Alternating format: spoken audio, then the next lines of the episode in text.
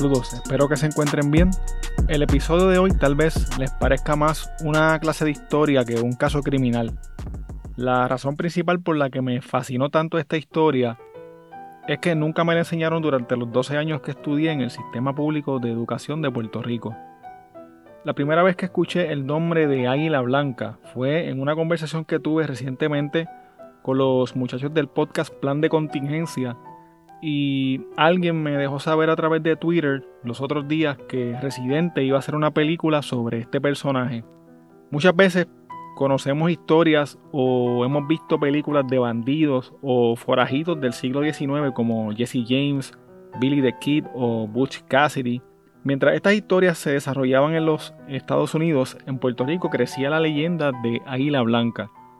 La pregunta que nos hacemos hoy es, ¿era Águila Blanca un bandido o un patriota revolucionario? José Maldonado Román, conocido por sus amigos como Pepe, nació en el pueblo de Juana Díaz en el año 1874, cuando Puerto Rico era colonia de España. 146 años después, seguimos siendo una colonia, pero de los Estados Unidos de América. El siglo XIX en Puerto Rico era una época muy dura, especialmente para los puertorriqueños que no eran ricos, propietarios de tierras o hacendados de la corona española. La familia de José era pobre y él desde muy niño aprendió a sobrevivir a pesar de las circunstancias. Desde muy temprana edad, José comenzó a darse cuenta de la desigualdad social que existía, ya que mientras algunos trabajaban de sol a sol para apenas poder alimentarse, otros se enriquecían con el producto que los jornaleros producían. José comenzó a enfrentarse a las autoridades coloniales desde que era un adolescente y fue acusado de cometer varios delitos, mayormente robos, algunas agresiones e incluso fue encarcelado cuando apenas tenía 11 años de edad. Según los periódicos de la época, José cometía sus robos y asaltos entre los pueblos de Juanadía y Ponce. Las acciones de José eran vistas por las autoridades como actos criminales, sin embargo, alguna gente lo veía hasta cierto punto como un Robin Hood jíbaro, ya que el pueblo también estaba cansado de la tiranía y resentía el maltrato recibido de parte del gobierno colonial. Se comenta que un día José tuvo un altercado con un joven español que era más o menos de su edad y en ese altercado se dice que José mató al joven. José fue arrestado, pero el tribunal decidió que él era demasiado joven para sufrir la pena capital y se ordenó que fuera encarcelado hasta que cumpliese la mayoría de edad para así poder ser luego ejecutado. Antes de que eso ocurriese, José escapó y así poco a poco se fue convirtiendo en el forajido llamado Águila Blanca. El 24 de marzo de 1897, Águila Blanca se unió a Fidel Vélez, quien era un revolucionario puertorriqueño, y a sus hombres en el sector Susúa Alta, a las afueras del pueblo de Yauco. Águila Blanca junto a Fidel Vélez y sus hombres desplegaron la bandera puertorriqueña por primera vez en la isla y marcharon hacia Yauco en un acto de insurrección contra el dominio español conocido como la Intentona de Yauco. Su plan era atacar los cuarteles de la Guardia Civil Española y tomar el control de las armas y municiones que allí se almacenaban. El plan de Águila Blanca y Fidel Vélez no tuvo éxito debido a que fueron emboscados por las fuerzas españolas que anticiparon el ataque y los estaban ya esperando. A la llegada de Águila Blanca y su grupo se produjo un tiroteo que duró muy poco y sus hombres tuvieron que retirarse. Este evento quedó plasmado en una histórica foto que fue publicada luego en el 1905 en el editor de las Islas y su gente bajo el título Águila Blanca y su banda de forajidos. Águila Blanca logró escapar de la Guardia Civil escondiéndose dentro de un cañaveral. Mientras estaba escondido de las autoridades, se dice que le disparó a un hombre llamado Emilio porque éste lo iba a traicionar y amenazó con decirle a las autoridades su paradero. Águila Blanca era protegido por los pobres en los campos, quienes en muchas ocasiones incluso le daban albergue y comida. Un tiempo después se reunió con un revolucionario de nombre Abelardo Moscoso y se exilió en la ciudad de Nueva York. En Nueva York se reunió con el Comité Revolucionario Cubano y se unió al Ejército de Liberación de Cuba. Águila Blanca luchó en Cuba contra los españoles y fue herido en batalla. De ahí regresó a Puerto Rico y junto a sus hombres continuó hostigando a la Guardia Civil Española. También hostigaba a los ricos y a propietarios de plantaciones de la isla. Ya para este punto el nombre de Águila Blanca era conocido por la mayoría de los puertorriqueños y temido especialmente por las autoridades españolas.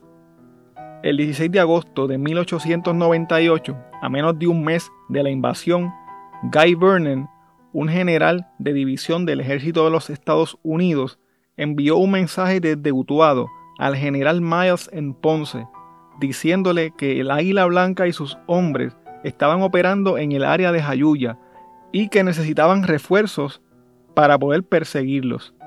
El general John Rutherford recibió un telégrafo en el cuartel general del ejército de los Estados Unidos en San Juan, afirmando que White Eagle y sus hombres prendieron fuego a una plantación en la ciudad de Juana Díaz y que se dirigían hacia San Juan.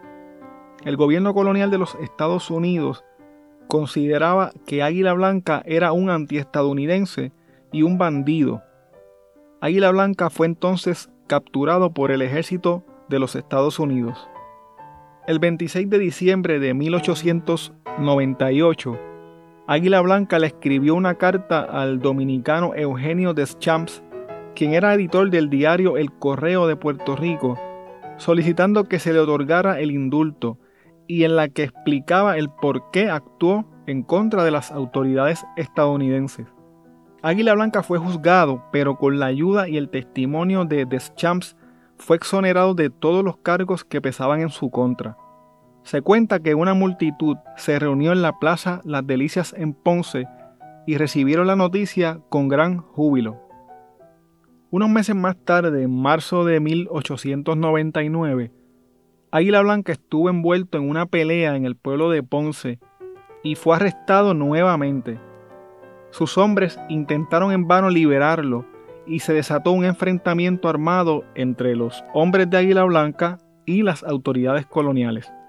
Como resultado de esto, Águila Blanca perdió un ojo por las heridas recibidas y desde ese entonces usaba un ojo de vidrio.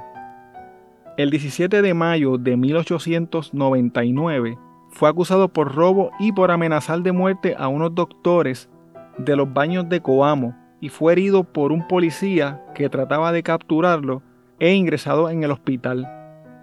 Ese mismo año Águila Blanca pidió permiso a la Corte de Justicia para trasladarse a la capital y hablar con el general Davis. Una vez obtenido el permiso, cuando lo trasladaban hacia San Juan, se logró escapar. Usando el seudónimo de José Dueño, abordó un barco de vapor de nombre María Herrera y partió hacia la República Dominicana. Carta abierta al señor don Tomás Carrión, director del pueblo, Ponce, Puerto Rico. Querido amigo, como quiera que al salir de esa no me despedí de ti, te dirijo esta para comunicarte mis impresiones. Chico, al arribar a estas playas he sido objeto de verdadera admiración, formulándose la gente en miles de comentarios. En todos los puntos de reuniones solo se oía este nombre, que llegó el águila blanca, que llegó el águila blanca, preguntándose unos a otros, ¿lo viste cámara? Debe ser un gigante. Su rostro debe ser monstruoso por los crímenes con que se le tilda. Debe ser una fiera. Esta era la comidilla del día. Figura de cuál era mi sorpresa, que hasta los niños abandonaban sus pechos dejando de libarlos para alimentarse con fijar su inocente mirada en el caso, aquí sin serlo, como el ciclón en nuestro infortunado país. Tú, querido amigo, sabes muy bien el por qué abandoné mi patria, perdiendo el cariñoso beso de mi anciana madre, que sabes bien que su bohío fue uno de los azotados por el temporal, quedando en un estado de miseria. Pero tú sabes, repito, que si no hubiese sido por esa legión de ladrones dependientes del gobierno que pretendían asesinarme, más bien por el oro ofrecido por aquellos bandidos de Levita que denuncié cómplices en el frustrado homicidio del señor de Champs y otros, antes que por el cumplimiento de su deber y el destino dado a cambio de mi vida. Por eso me he venido en busca de un pueblo libre. Pero Carrión, hoy más que nunca creo en el destino, pues veo que la mala suerte doquiera me persigue, porque al llegar a esta hoy gloriosa patria de los Morales y del decidido Cáceres, ya el azote del tirano temible Ulises Juro no existe, y sí la figura honorable del eminente hombre señor Jiménez. Soy también objeto de comentarios, y por medio de estos comentarios, coartadas mis facultades, pues no me he atrevido a ir donde ninguna persona en solicitud de trabajo, porque me diría, ¿qué? No necesitamos a nadie. Por lo cual tendrían razón. Así es que me hallo privado de poder ganar mi pan honradamente. Por tanto, si algún día me viese desesperado de la mala suerte, no te extrañe que repita las palabras del inmortal Zorrilla en su célebre tenorio. Llamé al cielo y no me oyó, y pues sus puertas me cierra. De mis pasos en la tierra responda el cielo y no yo. Pero no obstante, aunque el infortunio me rodee, no claudicaré. No olvidaré a esos tiranos para algún día verlos rodar por el suelo cual merecen los que en opíparo festín vierten en espumosos licores la venta de nuestra patria. Lucharé como hombre hasta haber cumplido mis deseos aun cuando un asqueroso muladar sea mi sepultura. Adiós por hoy, amigo. Y como pienso mudar mi residencia desde otro punto, te escribiré dándote más detalles. Ve al humilde hogar donde se halla mi idolatrada madre y estampa un beso en su frente en mi nombre. Y sabes, te aprecia. Tu afectísimo Pepe Maldonado. Postdata. Te suplico que en todos los correos me envíes tu periódico para no estar huérfano de su lectura. El 17 de octubre de 1899 el periódico La Democracia reportó que Águila Blanca había sido arrestado en un hospedaje en Santo Domingo. Según el periódico dominicano El Listín Diario, la razón del arresto de Águila Blanca se debió a una pelea que se formó en una casa de apuestas. Dos días después, el periódico La Democracia publicó la siguiente nota, y cito, Este conocido personaje del AMPA Ponceña se encuentra en la República Dominicana celebrando interviews con la prensa, que no tiene escrúpulos de publicarlos como si realmente se tratase de un personaje. Verdad es que el águila se las echa de víctima política, cuando no es más que un bandido vulgar y de jefe revolucionario, cuando no es otra cosa que jefe de partidas incendiarias. Sin duda, el águila leyó el artículo este del terruño en que éste declaraba políticos a todos los que formaron parte de esas partidas. Estando en la República Dominicana, Águila Blanca fue entrevistado por un reportero del Listín Diario. Esta entrevista fue luego reproducida por el periódico La Democracia en Puerto Rico.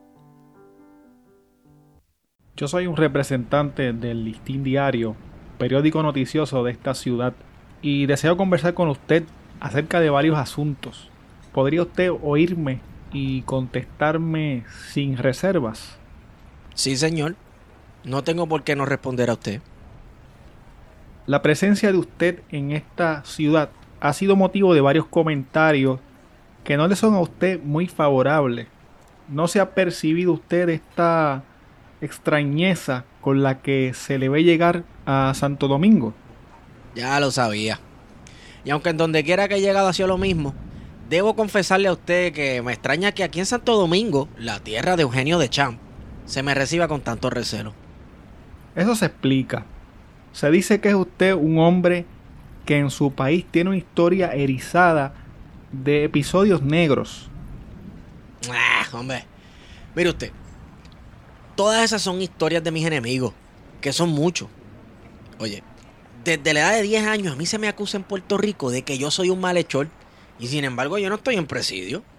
Que apareció por aquí un guardia muerto, pues el águila blanca lo mató. Que le quemaron la finca a don fulano, pues el águila blanca fue el autor. Que asesinaron a Sutano, pues el águila blanca tiene la clave del asunto. Y así todo. Mira, todo Puerto Rico sabe que las partidas incendiarias de que he formado parte y las que yo particularmente he organizado defendían ideas y principios nobilísimos. ¿Cuáles eran los de combatir a todo trance y por todos los medios imaginables la dominación española en mi infortunado país? Y su llegada a Santo Domingo, aún no normalizada la situación política, económica por la que estamos atravesando, ¿a qué obedece? Le diré. Mi arribo a estas playas se debe únicamente a la tenaz persecución que las autoridades de Puerto Rico me hacían por suponerme director del movimiento revolucionario que contra la dominación americana acaba de abortar en Ponce. Y sinceramente, ¿no tomó usted parte en dicho movimiento? Ninguna. Aquello fue más bien un juego de chiquillos que una revolución. Y yo soy muy serio para meterme en esas cosas. ¿Y cómo pudo usted evadir la vigilancia de aquellas autoridades y embarcarse sin tropiezos? Yo mismo no me lo explico. Solo sé decirle que me vigilaban 70 parejas de policías municipales insulares y que se han quedado con un palmo de narices. Esta no es la primera vez que les juego tan mala pasada. Aunque después de todo puede ser que me abrieron el paso por convenirles que yo abandonara Puerto Rico. Es cierto, como lo asegura el público, que usted estuvo en íntimo contacto con un personaje político dominicano, enemigo del señor Jiménez, el cual desembarcó no hace mucho en Ponce. Me sorprende sobremanera su pregunta. No solo porque desconozco completamente el personaje de que usted me habla, sino porque ni siquiera he tenido conocimiento de su desembarco en Ponce. Además, yo no soy hombre que vende sus convicciones. Y es bueno que usted sepa que yo profesé siempre inmenso odio a Lilis y a todos sus infames instrumentos. Como bien lo demuestra el hecho que conoce todos los dominicanos que vivieron en Ponce, de no haber querido tomar parte de los asesinatos de los señores Agustín Morales, Abelardo Moscoso y Eugenio de Champs. También debo hacerle presente que al celebrarse en Ponce la vista de la causa instruida contra Serapia Costa y José Pan Blanco por el homicidio frustrado en la persona de don Eugenio de Champs, me le brindé a este señor para oficiar de testigo de descargo a su favor obrando en virtud de una en que el pan blanco me hacía proposiciones para llevar a cabo el atentado que desgraciadamente se llevó en efecto en la persona de dicho señor de Champs. Y como quiera que en la carta de referencia figuraba, entre otros nombres, el de Lilis.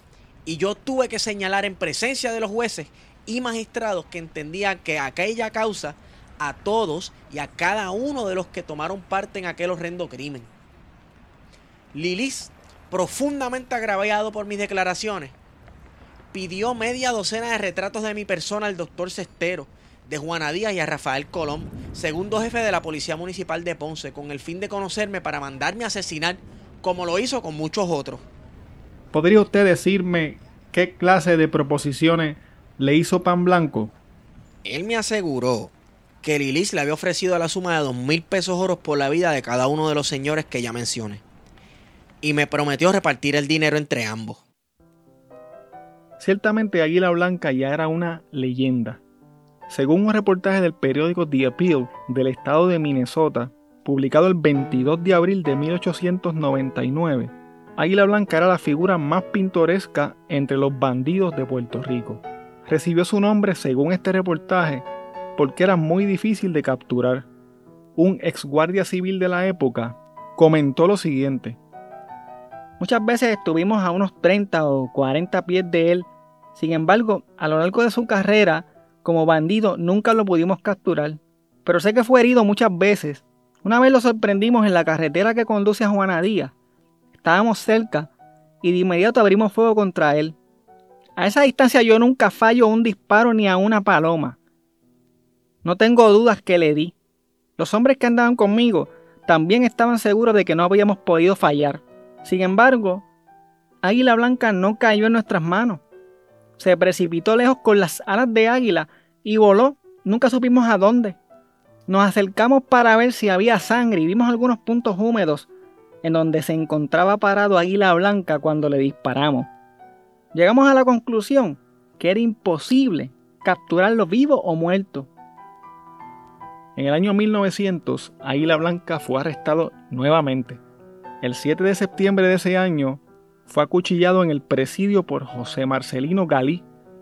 Galí se encerró con Águila Blanca en el salón de estudios para supuestamente hablar con él y entonces lo acuchilló. Águila Blanca se defendió con un palo que agarró y logró abrir la puerta del salón.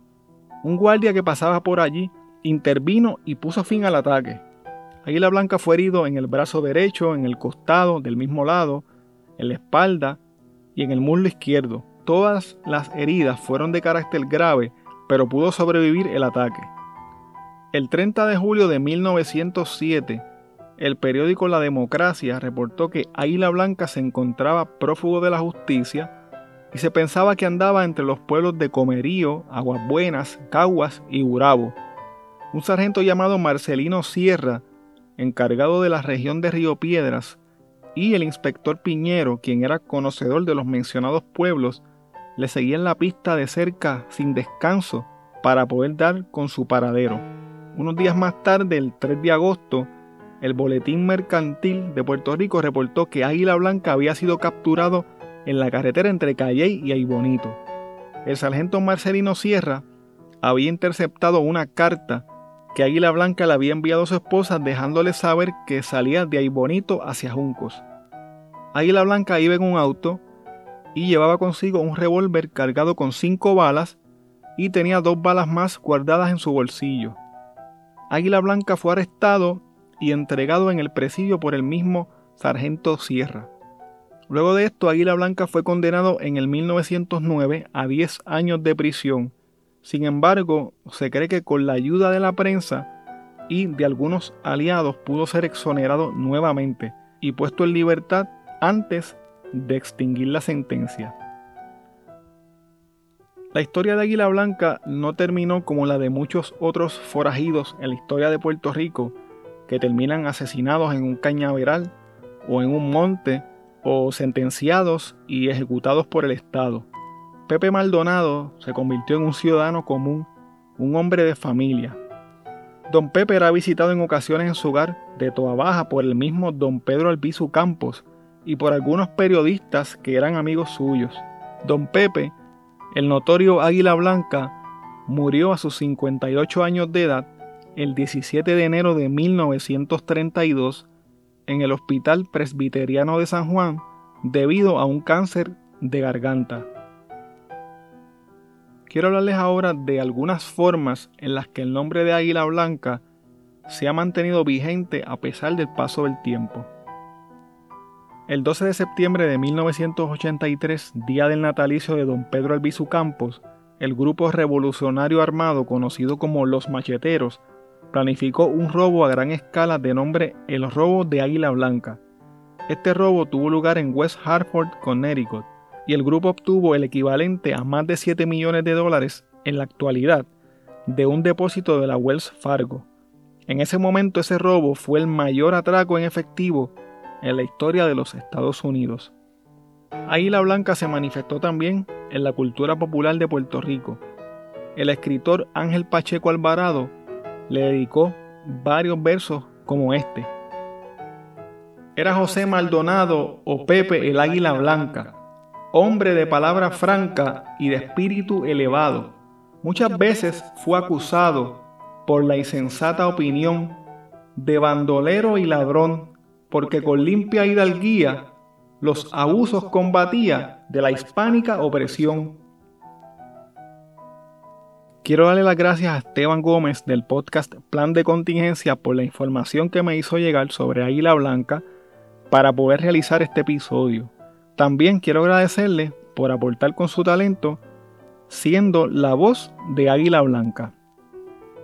Quiero dejarles por último con una canción del cantautor Roy Brown titulada Águila Blanca.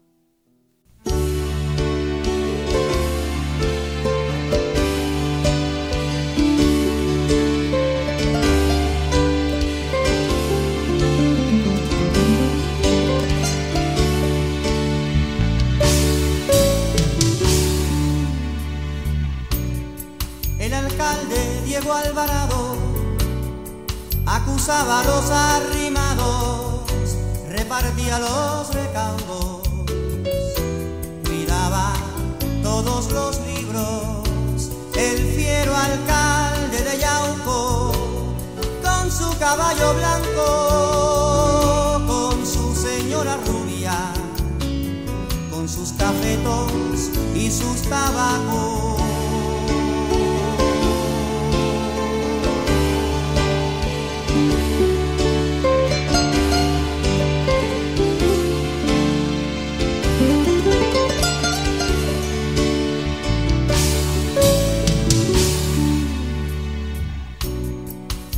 noche nublada.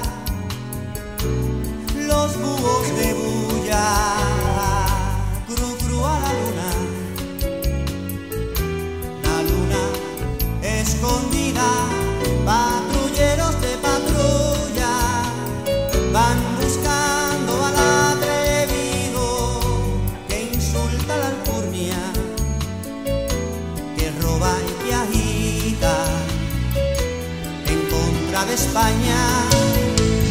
Viene el águila blanca, se oye una voz decir, cuida tu caballo, cuida tu baranda cuídate a la rubia.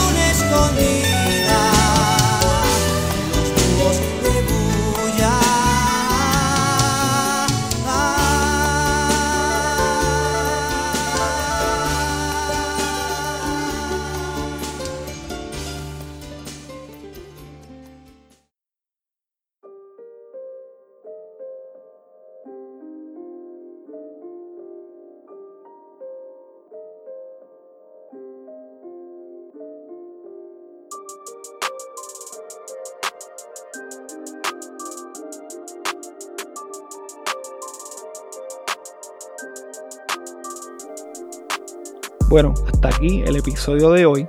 Recuerda que puedes contactarnos a través de crimepodpr.com. Síguenos en Facebook, Instagram y Twitter como CrimePodPR, en donde estaremos subiendo contenido relacionado a los temas con los que vamos a estar trabajando y sobre noticias de casos criminales principalmente.